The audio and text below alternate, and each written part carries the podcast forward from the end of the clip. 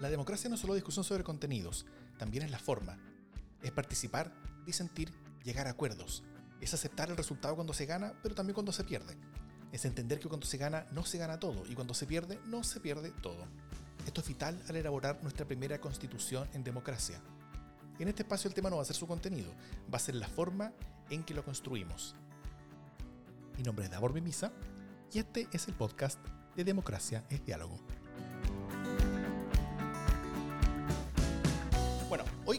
Vamos a conversar sobre la armonización de la Constitución, eh, es decir, el desafío de que sea un documento coherente, contenido y, con mensajes claros, como eh, tanto constitucional como política y simbólicamente hablando.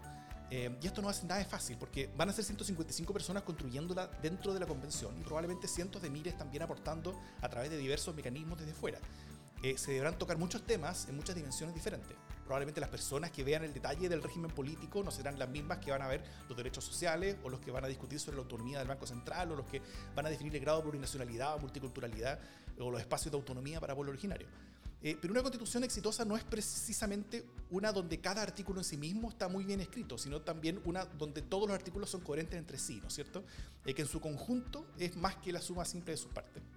Eh, pongo un ejemplo. Muchos dicen que la constitución de 1980 consagró un Estado subsidiario pero hasta donde entiendo al menos, la, en la Constitución no hay tal cosa como un artículo de subsidiariedad. ¿ah? Eh, pero sí es un sabor, es un olor que, está impregnado en todo el documento, o, una música de fondo, si me permiten el, el, abuso de las metáforas sobre armonía. Eh, la, la, subsidiariedad está asumida en el tratamiento de muchos temas diferentes, ¿ah? y lograr algo así por una comisión de ocho personas, como la que escribió originalmente la actual constitución, no es tan complejo. Pero en el caso actual, donde un grupo de 155 personas escogidas democráticamente con sistema proporcional, con paridad y con cupos para pueblo originario, eh, va a tener otras ventajas, como por ejemplo representar mucho mejor la diversidad del país que un grupo de ocho personas. Pero, pero poder construir un documento armónico que no se contradiga a sí mismo, que entregue mensajes políticos y simbólicos claros, va a ser mucho más difícil. Eh, pero de alguna forma lo vamos a tener que lograr para que el proceso, el proceso sea exitoso. Y para conversar sobre el cómo, tenemos a dos fantásticos invitados. Javier Couso es abogado UC y doctor en Derecho de la Universidad de California, Berkeley. Es profesor de Derecho Constitucional en la Universidad Diego Portales, en Chile, y catedrático de, en Tendencias Globales del Constitucionalismo en la Universidad de Utrecht, en Holanda. Miembro de la Academia Internacional de Derecho Comparado, eh, ha sido consultor de las Naciones Unidas y de IDEA Internacional en procesos constituyentes en Medio Oriente y Asia. Muy bienvenido, Javier. Un gran honor tenerte con nosotros. Muchas gracias, por un gusto estar acá. Súper.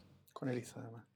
y también tenemos, como acaba de spoilear Javier, a Elisa Walker que es abogada de la Universidad de Chile y tiene un máster en Derecho de la Universidad de Edimburgo y otro en Filosofía Política de la University College de Londres. Es codirectora del Diplomado sobre Diversidad e Inclusión de la Universidad Adolfo Ibáñez, consejera del, Colegio de Abogados y candidata a la Convención Constitucional por el Distrito por el Distrito 11. Y lo más importante de todo, es una importante integrante de Democracia y Diálogo. Muy bienvenida, Elisa. Gracias, Daur. Qué gusto tener esta tarde de conversación contigo y con Javier, que es siempre un gusto conversar con Javier sobre temas constitucionales. Aprendo tanto, así que ya estoy con mi lápiz y mi papel para conversar, pero tomar nota de las cosas que diga Javier. Fantástico. Bueno, eh, si quieren, partamos por definir los contornos del desafío, ¿ah? en, la teoría, antes de entrar a la práctica y, la convención que vamos a vivir. Eh, algo intenté describirlo en la introducción, eh, pero como soy un simple ingeniero, así que, no estoy, así que estoy seguro de que ustedes van a poder, si no corregirme, hacerlo mucho mejor que yo. Eh, según ustedes, ¿por qué es importante que una constitución sea un cuerpo coherente más que una serie de partes hechas independientemente? ¿Cuáles son los riesgos que podría tenerlo no hacerlo coherentemente? Y si tienen algunos ejemplos, tal vez, de problemas que hayan ocurrido por ello en Chile o afuera. No sé si, Javier, quieres partir.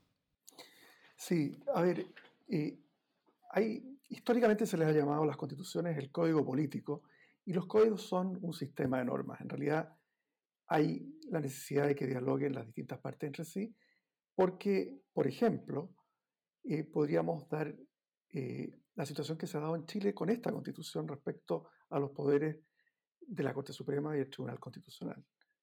Lo que en la literatura se llama choque de trenes, lo denominaron los españoles. Básicamente se planteó este conflicto de poderes porque no quedó bien zanjado. ¿Qué ocurría cuando, o qué ocurre en esta constitución cuando el Tribunal Constitucional decide algo en un sentido y la Corte Suprema en otro? Mm.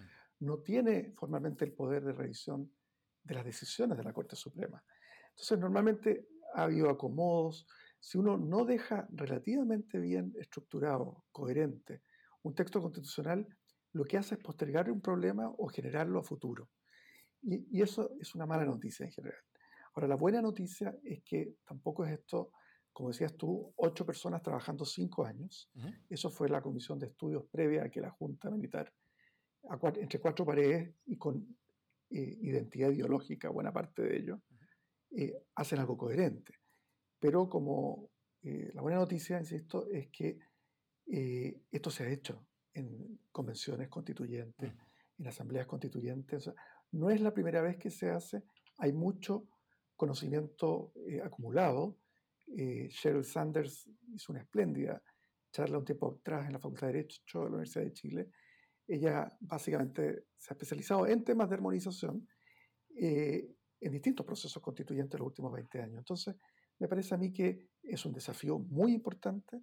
Si se hace mal, se generan problemas no menores, eh, pero se puede, eh, hay, hay, ciertas tecnologías, por decirlo así, para abordar este problema. A mí me gusta, Davor, tu metáfora de la música de fondo, porque estaba pensando en una composición musical. En general, las composiciones musicales tienen el leitmotiv, que es como la, el ritmo o, o el, el, las, las notas básicas que inspiran la composición musical y la composición puede tener distintos momentos, pero siempre hay unas notas básicas que le dan el sentido y le dan armonía. Bueno, yo creo que eso mismo es lo que se tiene que hacer en esta nueva constitución y creo que es interesante desde el punto de vista del proceso constituyente, de cómo se construye la constitución, tener siempre presente el propósito de buscar armonía en sus contenidos, porque creo que eso obliga a quienes participen, a quienes sean los constituyentes, a no mirar la dinámica de la redacción de las normas como una transacción. O sea, que no sea que en salud tú me das esto y en vivienda yo te doy esto otro, o tú me das esto en el Tribunal Constitucional y después yo te doy esto en la Corte Suprema, sino que también la armonía lo que espera es que en cada uno de los capítulos, en cada una de las normas que se construyan, hayan elementos comunes que permitan la coherencia y, como bien decía Javier, que permitan que estas normas básicas de cómo se funciona y cómo se orientan las instituciones después fluyan y se apliquen de forma adecuada. Entonces, creo que la armonía importa en cómo se redactan las normas, pero la armonía eh, también influye en la disposición misma de quienes participan en el proceso. Mm. Eh, Javier, tú hablaste algo sobre, eh, sobre riesgos que existen eh, de, de, no hacerlo bien. cuéntanos un poquito al, al respecto, o sea, ¿qué, ¿qué, tipo de riesgos podríamos enfrentarnos o, o, o, o, qué tipo de riesgos existen en, en, la literatura al respecto? A ver, hay dos tipos básicos de armonización. Uno es bien menial, pero hay que tomárselo en serio porque si queda mal resuelto va a generar problemas igual, que tiene que ver con algo muy sencillo, que es simplemente que haya algo así como las referencias cruzadas del texto constitucional definitivo estén bien hechas. Esto es algo que todos los días en el Congreso Nacional de Chile hay un sí. hay, hay, asesores de comisiones que se dedican todo el rato y aún así se pasan errores graves. Eh, no quiero entrar en detalle, pero en la reforma constitucional que regula el proceso constituyente, que regulará, eh, ojalá a Elisa cuando sea electa, es mi deseo, eh, quedó mal transcrita una referencia y se le aplica cuestiones sobre la reelección de diputados a con convencionales constituyentes que por supuesto no son reelegibles. Entonces, ese tipo de armonización es bien, es bien gruesa, digamos, y tiene que hacerse bien. Pero no es la, la más importante. Lo, lo, más complicado es la armonización de fondo a la que aludía la Lisa, que tiene que ver más bien con que hay ciertas instituciones que uno podría querer incorporar que no dialogan bien entre sí. Voy a poner un ejemplo muy concreto. La Constitución de la República Oriental de Uruguay en nuestra zona o la de Suiza en Europa tienen mucho recurso a la democracia directa, referéndums nacionales para decidir cuestiones relevantes. Esto hay, hay un creciente interés en el mundo y esto lo ha eh, analizado David Alman de la Universidad Católica en un libro que publicó en Oxford University Press, donde cubre decenas de países que han intentado esto. Una de las cosas que se detectan es que uno no puede tener un tribunal constitucional muy poderoso si es que tiene mucha democracia directa.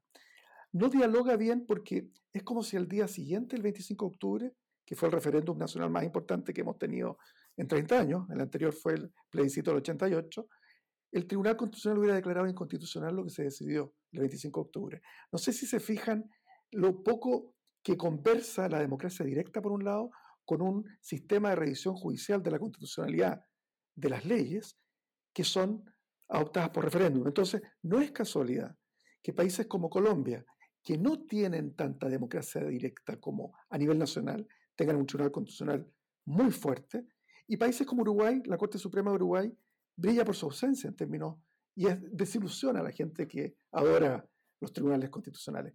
O en Suiza, es otro país donde nadie escucha mucho del Tribunal Constitucional de Suiza, porque no dialoga bien la institucionalidad de recursos a mucha democracia directa, referéndums, con una justicia constitucional muy activa. Ese es solo un ejemplo que no tiene que ver con estas referencias cruzadas a que hacía alusión de antes.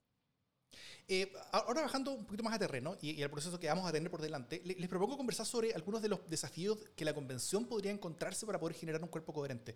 Eh, si bien la forma en la que va a operar la convención la va a decidir la misma convención a través de la, de la aprobación de su reglamento, eh, pero uno puede anticipar que al menos va, por, por, ejemplo, tener comisiones trabajando en diversos temas en paralelo, donde no todos van a tener los mismos objetivos, o operarán bajo, o, no todos van a operar bajo las mismas como filosofías ordenadoras, ¿no es cierto? Porque van a tener distintos liderazgos personales cada una.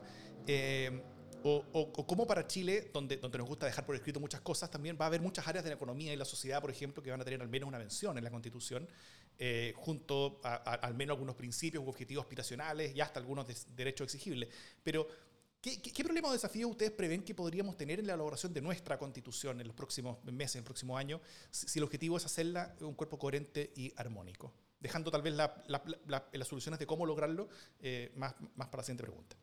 Ah, justo iba a responder en esa línea. Me hiciste trampa.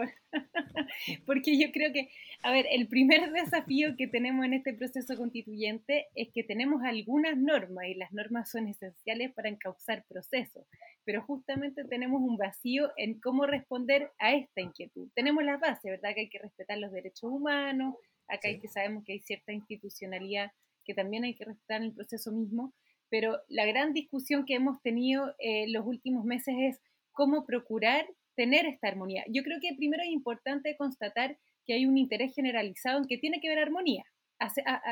valoremos los pasos en que van en la misma dirección, ¿verdad? No siempre se dan esas materias. Pero ahí la gran pregunta justamente es, ¿cuál es el mecanismo? Y yo creo que tiene que ser un mecanismo que sea fiel a la hoja en blanco y que sea fiel a la libertad de deliberación dentro de estos límites que se fijó el propio proceso constituyente, pero a la libertad de deliberación y de discusión y de debate político que va a tener eh, este proceso constituyente.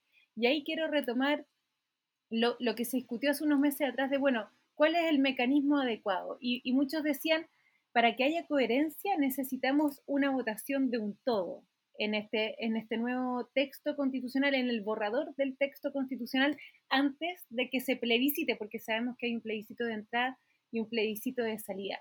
Pero el discutir eh, el texto como un todo, primero, la, la armonía no necesita, cuando es un todo o nada, realmente no tienes espacio de corrección, ¿verdad? Y yo creo que la armonía se da en la medida de que tú vayas adecuando, que vayas leyendo los tiempos, que vayas viendo lo que hacen las distintas comisiones, cómo se van votando, en las salas, si es que hay una sala, eh, o como sean los espacios de deliberación colectivo, pero un todo o nada nunca es ajustes, sino que más bien es una decisión resolutiva si quieres o no quieres algo. Entonces, el todo o nada no puede ser. Y el todo o nada, más a través de esta idea que se necesita una votación única para asegurar armonía, era más bien una falsa ilusión de armonía que se traducía, yo creo, más bien en un bloqueo del ejercicio de deliberación que tiene que hacer el propio proceso constituyente. Entonces, ¿cuál es la lección? Que si todos queremos armonía y que obviamente es un elemento fundamental de este proceso,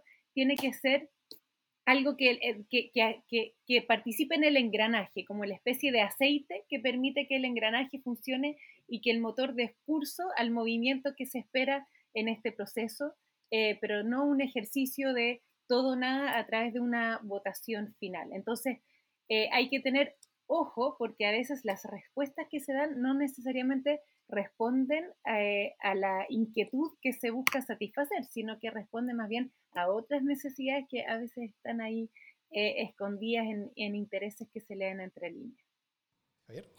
A ver, eh, desde el punto de vista de, los conceptos, tampoco estamos inventando la rueda, vuelvo a insistir en eso. Normalmente los, la hoja en blanco es clave en términos de que cada artículo de la actual constitución va a ser sometido a escrutinio. Es muy probable, así fue, me ha tocado ver, eh, tuve la oportunidad de estar asesorando un par de convenciones constituyentes, trabajaban efectivamente en comisiones, pero lo notable era cómo partían del texto base y se hacían cuatro preguntas. ¿Mantenemos este artículo?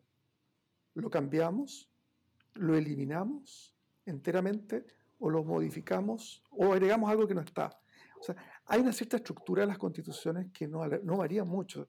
Eh, no, es algo así como que haya eh, constituciones, por supuesto, hay algunas que tienen preámbulos, otras que tienen un capítulo de bases, pero en general hay un capítulo de derechos fundamentales, uno de constitución de los poderes y sus atribuciones, y normas transitorias. Y ojo que ese es un, uno de los mecanismos que se ocupan para garantizar una cierta armonía, me explico. No solo tiene que haber armonía, y me adelanto un poco, pero esto es necesariamente así, entre la constitución como un todo, sino que armonía entre la constitución y todo el resto del sistema jurídico. Y por eso es que, y hay técnicas para eso, hay dos técnicas básicamente. Una es una norma transitoria que le entrega al primer parlamento, le da un plazo de un año, por ejemplo, para adecuar la legislación a la nueva constitución.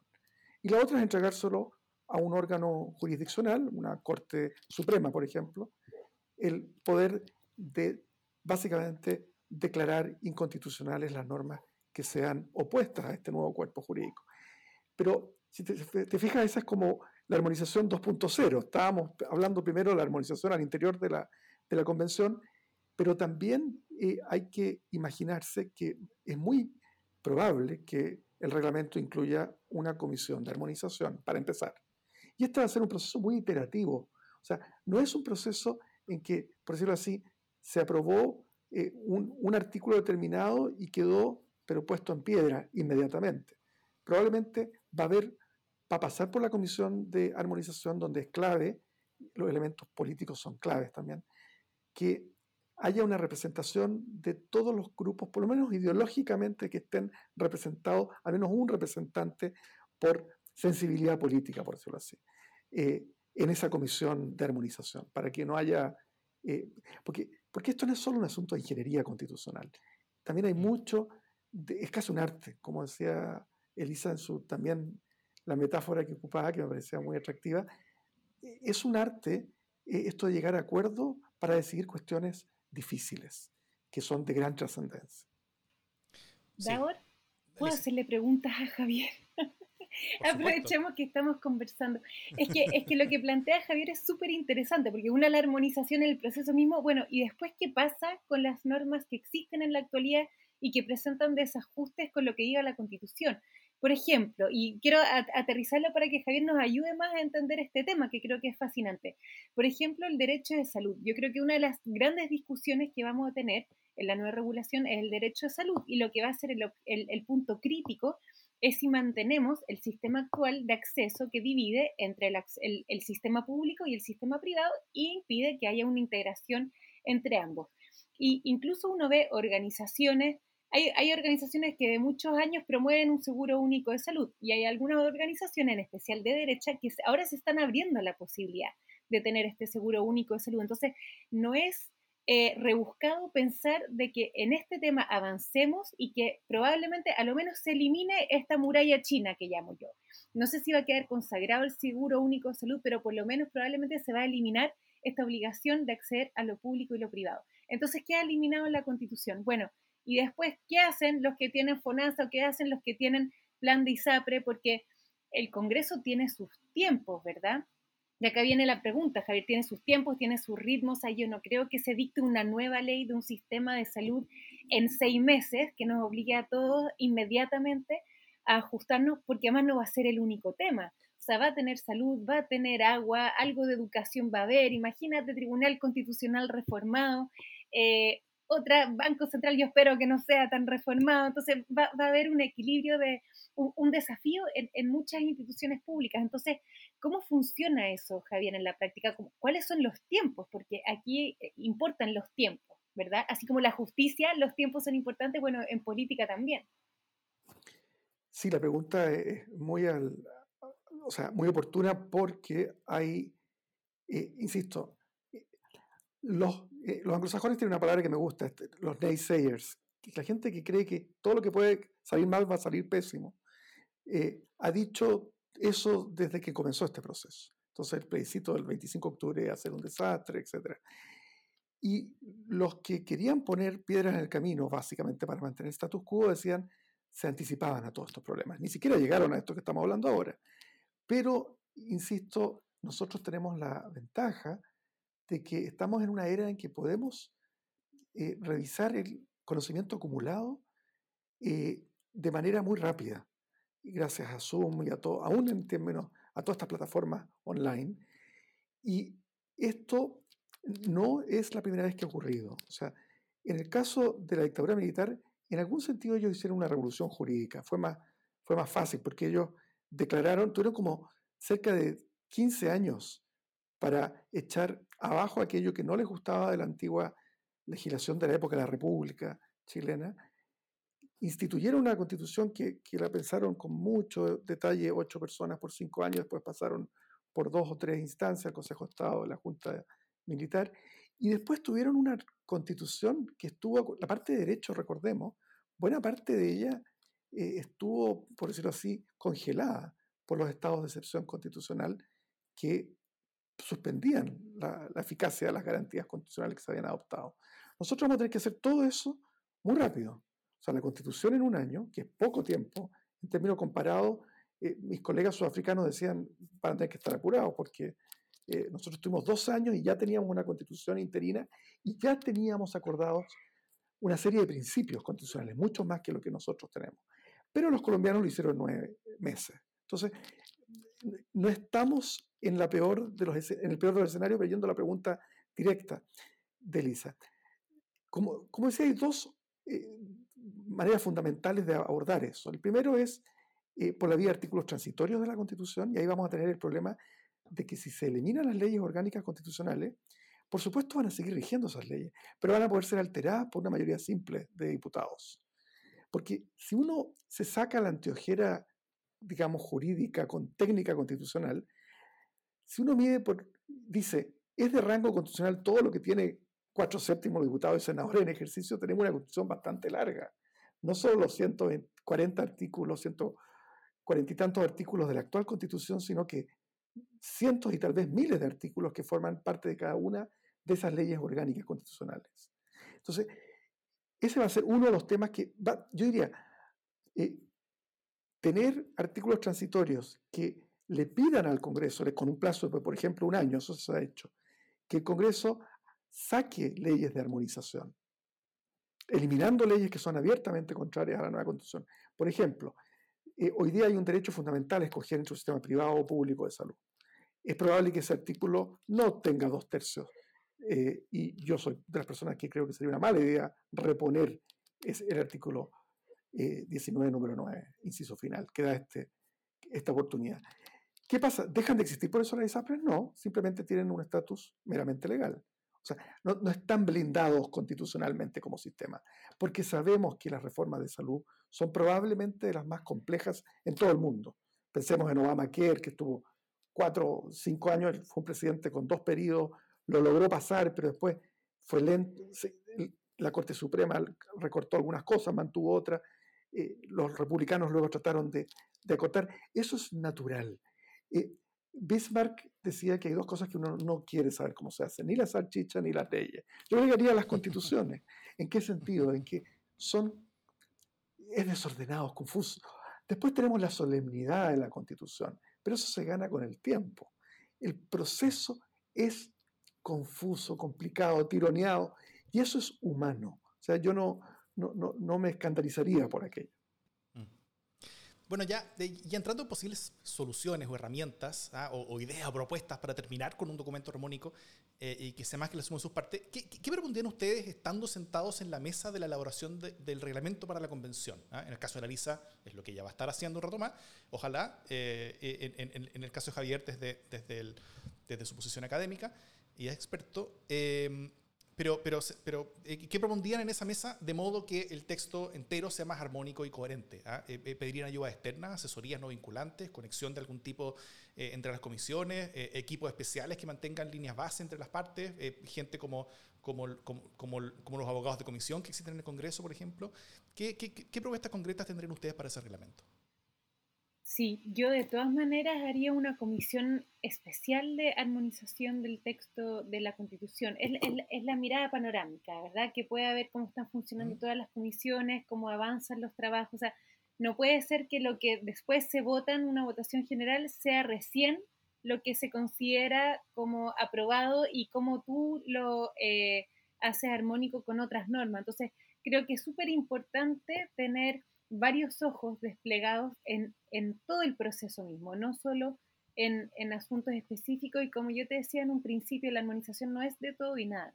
La armonización es este engranaje que hay que estar revisando, replanteando, eh, porque tampoco puedes discutir efectivamente todas las cosas en un mismo tiempo, ¿verdad? O sea, es, es, un año, pero no es que el último día del año van a aparecer todas las materias resueltas. O sea, hay, momentos donde yo, creo que incluso la propia estructura de la constitución, ahí Javier, tú me puedes ayudar, yo creo que debería guiar la discusión. O sea, que, eh, primero hablemos de, de, los temas valóricos, de cómo concebimos la sociedad, cómo queremos vernos representados eh, en la constitución, después hablar de los derechos y deberes, después cómo se define el, el, control del poder, el ejercicio del poder, la distribución del poder y después qué instituciones queremos dejar. O sea, que el, proceso mismo sea armónico y también ilógico en cómo vas construyendo los temas y asimismo tener una comisión que te vaya poniendo un, destacado en amarillo, como, ojo, aquí hay algo que es disonante con lo que está diciendo este otro, pero que tampoco resuelva. O sea, esta, eh, mm. porque aquí te, creo que también hay que tener otra advertencia, otra alarma, estas tampoco son soluciones técnicas. O sea, acá hay una definición política de cómo se construye el país y esa falta de armonía o eh, armonía que haya va a tener un sentido político. Entonces yo creo que esta comisión tiene que dar una orientación, tiene que ir prendiendo las alarmas, pero no tiene que estar facultado para resolver las materias, porque muchas veces por temas técnicos se nos pasan, eh, se resuelven eh, asuntos que forman parte de una visión política de lo que se quiere hacer. Esa sería mi humilde sugerencia. Sí, yo agregaría, comparto lo, que acaba de decir Elisa, pero agregaría lo siguiente. Eh, en otros procesos se ha partido, o sea, hay distintas, es difícil anticipar cómo va a ser la dinámica de la discusión interna. Por ejemplo, en algunas eh, convenciones constituyentes se ha partido con una suerte de pragmatismo para sentir además que se está avanzando. Eh, se identifican qué cuestiones suscitan poca polémica al interior de la Convención Constituyente. Y se dan por aprobadas esas cuestiones. Pongo un ejemplo. Es difícil pensar que la Contraloría General de la República, que es clave, yo sé que para el ciudadano, digamos, que no es abogado, puede sonar como arcano esto de la Contraloría, pero es absolutamente crucial para que Chile tenga, sea el segundo o tercer país de América, de América Latina con menor corrupción. Y yo sé que a la gente le parecerá, ¿cómo será la corrupción en otras partes si aquí tenemos tanta? Bueno, la Contraloría es clave. Eh, o las cosas que el Poder Judicial. Hay, por supuesto, algunos problemas respecto de la jerarquía, pero al principio, si algo no está funcionando mal, mejor no meterle demasiada mano. Eh, es algo que probablemente eh, logre que la Convención identifique más bien los problemas que van a ser donde hay realmente mayor discrepancia, para poder, por decirlo así, aislar esos temas y meterle, y, y francamente abrir el debate ahí. Eh, eso es lo, lo, grueso. Por otro lado, yo creo que si algo que, está a la mano hacer es pedir prestado. Los secretarios de comisiones son probablemente los funcionarios más cruciales. Eh, Elisa ha tramitado proyectos en el Congreso, así que ella lo conoce bien esto. Pero ahí hay un acervo de, un know-how, como dicen los anglosajones, enorme. Eh, probablemente hay que pedir en comisión de servicios a gente, para, a los más eh, los, secretarios de la Comisión de Constitución, Legislación, Justicia y Reglamento de la Cámara y el Senado, tienen que estar ahí. Eh, yo creo que es clave y van a ver eh, esta tensión que, subrayaba Elisa entre lo político eh, y lo técnico, es muy importante porque yo soy un convencido de que dado lo rotundo que fue el mandato constitucional de hacer una nueva constitución, eso promueve, hace un enorme incentivo a, a, los acuerdos. Yo creo que va a haber acuerdos. Políticamente hay que rehabilitar la idea de acuerdo como algo bueno. Veremos de una, eh, por razones que sería largo ahora discutir, una suerte de, desconfianza ciudadana respecto a los acuerdos entre élites. Como que, inmediatamente surge un manto de sospecha. Pero si yo cambio el, el switch y digo, pero a ver, Mandela fue crucial en la historia del mundo porque promovió acuerdos. Cambia la, idea, hay que rehabilitar la idea porque este se va a hacer un acuerdo entre iguales. No va a ser una democracia en que los acuerdos eran en el fondo alguien que estaba en una posición asimétrica, con más poder, en que si no había acuerdo, se hacía lo que a él ya le gustaba, que eran más bien los sectores que venían de haber apoyado el régimen militar, a una situación donde ahora, gracias a la hoja en blanco, tenemos que ponernos de acuerdo y donde hay presión por todas partes para llegar a un acuerdo. Entonces, yo creo que los detalles sería presuntuoso, digamos, eh, sugerir cómo debiera organizarse la, la, convención constitucional, pero eh, es bueno saber que hay el derecho comparado muchas modalidades, que Chile tiene un acervo legislativo, de técnicas legislativas importante, eh, y aquí sí, Davor, toda la experiencia indica que la asesoría externa en países como el nuestro, que tiene mucha tradición jurídica, no funciona. Eh, lo que funciona es invitar, digamos, a identificar a los mejores especialistas que cuenten cómo lo hicieron, pero desde una posición de soberanía, autonomía y mirando hasta qué medida ese trasplante va a funcionar o no. Oye, pero es que me gusta mucho lo que dice Javier, porque este proceso es único en nuestra historia republicana. O sea, nosotros tenemos una crisis social y una crisis política, pero no tenemos un quiebre institucional, porque lo que hemos permitido a través de este proceso constituyente es canalizar una respuesta institucional a la crisis sin esperar el quiebre. Y a mí eso me hace ser profundamente orgullosa de lo que estamos viviendo, porque la constitución de 1980 vivió un quiebre, porque la del 1925 vivió un quiebre, la de 1833 y todos para atrás. Entonces yo creo que ya tenemos un capital no solo profesional, político, sino que humano, que da cuenta de que este puede ser un proceso exitoso. Pero también eh, va a ser único en nuestra historia. Javier bien decía, antes las otras constituciones fueron dictadas por eh, abogados elegidos a dedo que se consideraban que su gran conocimiento jurídico era suficiente para resolver esta materia.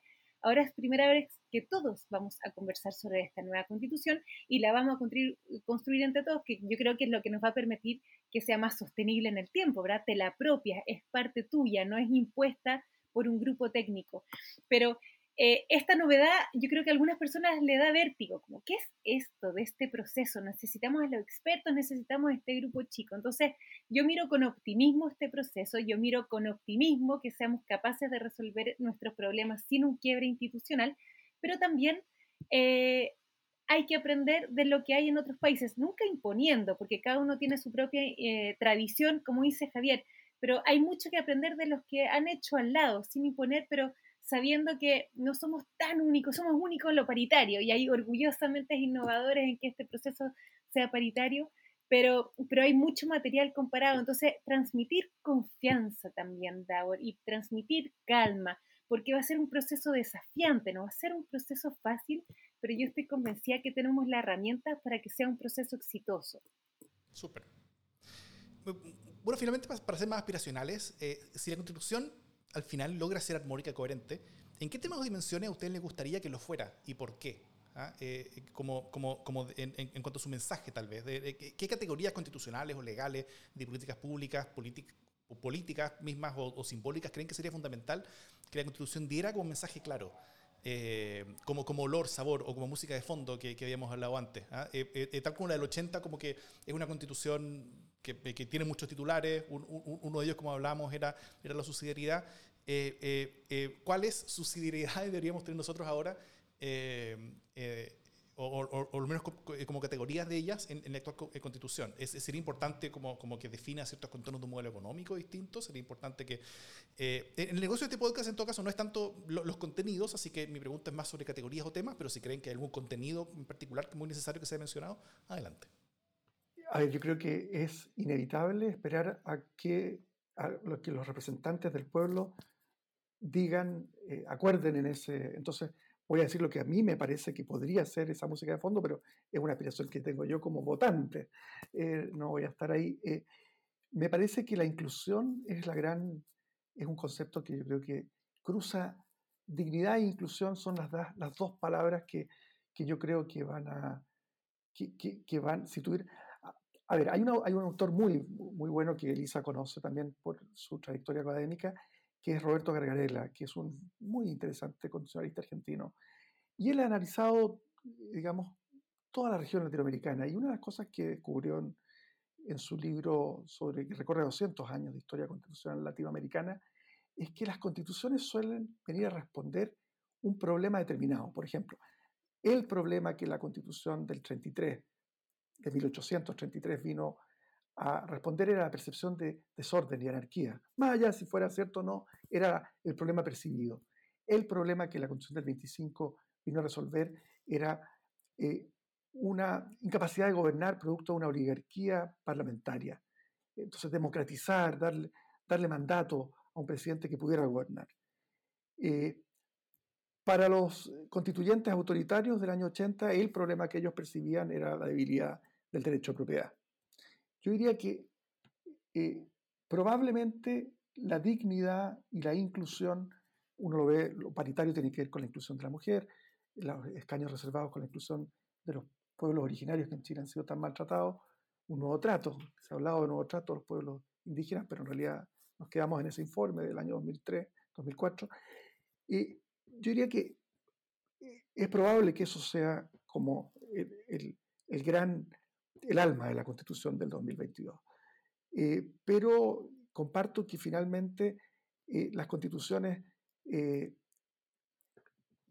se echan a andar y, ex post, después, años después nos damos cuenta cuál fue, digamos, la respuesta que dio o no y cuál fue el sello de una constitución. Oye, ni que hubiéramos conversado antes con Javier Couso sobre esta respuesta. Yo también iba a hacer una revisión histórica de las constituciones para atrás, pero iba a situar la de 1925 desde otro enfoque. Iba a decir que la gran crisis social que se vivía en esa época era la cuestión social, era tener un país con amplios márgenes de marginalización, de pobreza, de analfabetismo, y es importante ponerlo sobre la mesa porque también siempre es importante valorar cómo hemos evolucionado, cómo hemos desarrollado. Tenemos un país más rico, más complejo, eh, que trata, creo, mejor a sus ciudadanos, pero eso no quiere decir que no existan, que no tengamos carencias, ¿verdad? Y que no tengamos problemas. Y yo creo que aquí el sello tiene que ser una respuesta a la desigualdad, que es el reclamo que está detrás del estallido social. Y la respuesta puede tener múltiples rostros, y yo creo que la esencia de esa respuesta, el, el respeto al pluralismo, a la diversidad, pero la inclusión. No solo la diversidad para atomizarnos y que cada uno se quede en su nicho, en su metro cuadrado. El respeto que viene dado por entender que nuestra diversidad nos enriquece, pero que la construimos en forma colaborativa y colectiva. Y eso además marca una diferenciación muy clara con la constitución del 80, donde todo era homogeneidad o sea, eh, mujeres no existieron en la discusión. Pueblos originarios, bueno, una vez más invisibilizados. No le vamos a echar solo la culpa a la constitución de los 80, sino que es una culpa histórica y es una herida histórica que esperamos reparar con esta nueva constitución. ¿Para qué hablar de la comunidad LGTBI? Donde vemos también retroceso en el avance de la consolidación de sus derechos hasta en la actualidad, no, es un recuerdo histórico. O sea, nosotros el año pasado tuvimos un tribunal constitucional que dijo que esta constitución prioriza y le da especial protección a una familia concebida como un hombre, una mujer con hijos. Entonces, avanzar en esa materia, entender que nuestra diversidad nos enriquece y que el desafío está en integrarnos para respetarnos y para promocionar el bienestar de todos y todas, creo que es el sello distintivo y estoy segura que lo vamos a lograr. Fantástico. Bueno, llegando al final del programa, eh, les voy a preguntar si tienen alguna recomendación de, contenido sobre la materia. ¿ah? Eh, puede ser un libro, película, podcast, un artículo, video, cualquier cosa. Y lo que ustedes digan va a estar después linkeado en las notas del, del, podcast. Así que cualquier persona va, a poder ir, a referenciarlo, encontrar el libro, si, si quiere comprarlo, leerlo, pedirlo en biblioteca. Eh, y, si, si, me permiten, voy a, voy a partir yo para dar un tono así como fuera de la caja, que, que, se me ocurrió, yo como, como claramente no experto en este tema. pero hay un libro bueno de, que es de ciencia ficción, que se llama Marte Azul, que es la segunda novela que será la, la, trilogía marciana, se le llama, de Kim Stanley Robinson, y básicamente describe el esfuerzo de, de grupos muy diversos para darse una constitución planetaria. ¿ah? Eh, Em, para Marte, eh, y, de lo que resulta un documento bastante mínimo, pero con algunos detalles interesantes en su estructura y construido de una manera muy compleja, con varias etapas y segmentos que debían ponerse de acuerdo. Es como una especie de, como asamblea constitucional eh, eh, con dos cámaras ¿ah? y, además con segmentos corporativos y de nómades que estaban funcionando alrededor. Era, era, todo un entramado complejo y donde tuvieron que hacer una constitución súper armónica, porque de, la constitución dependía cosas como definiciones para la atmósfera del planeta. ¿ah? O sea, la constitución tenía que estar cuánto, cuánta agua, cuánto nitrógeno, cuánto oxígeno tenía eh, el atmósfera, temperatura, presión atmosférica. Así que la, armonización de todas esas variables no solamente era relevante, sino que de ella dependían sus propias vidas hacia el futuro. Eh, y bueno, eh, puede ser fuera de la caja, pero tal vez puede ser interesante inspiración para, para tener sobre este tema. Fascinante tu, tu sugerencia. Me temo que lo mío es más, el, menos atractivo. No, yo, yo iba a recomendar dos cosas que son súper. Yo creo que cuando uno enfrenta un proceso que, como decía Elisa, le da vértigo natural, y, con razón, yo entiendo que el miedo a lo desconocido es algo muy humano. Eh, yo creo que es bueno mirar para el lado y mirar para atrás. Eh, hay un libro que se llama Los Constituyentes del 74, que, que es como una biografía de los claro, eran solo hombres porque era el siglo XIX. Eh, eh, fueron las personas que hicieron la gran reforma a la Constitución del 33 y que liberalizaron un país que era todavía muy conservador. Porque la primera etapa de esa Constitución fue bastante autoritaria, casi la mitad del tiempo se vivió bajo estado de excepción. Eh, pero es interesante porque es la biografía de cada uno de los constituyentes. Y uno aprende mucho de quiénes eran, de cuál eran sus trayectorias. y más para el lado, como decía, mirando eh, como El mundo comparado, el libro de Gargalea se llama La sala de máquinas de la Constitución. La sala de máquinas de la Constitución lo publicó Katz, eh, Ediciones de, en Buenos Aires. Es un libro fascinante, muy bien, bien escrito. ¿no? Está hecho por un constitucionalista experto, pero con un lenguaje asequible. Y yo creo que lo interesante de ese libro es que nos, nos relata un poco cómo, de una manera muy docta, pero, pero al alcance de cualquier ciudadano, eh, qué es una constitución hoy en día, cómo se ha hecho, cuáles son los problemas que suelen abordar eh, Roberto Gargarela, la sala de máquinas de la constitución. Súper. Elisa. Yo también voy a ser menos entretenida que tú, Davor, en la literatura que, voy a proponer.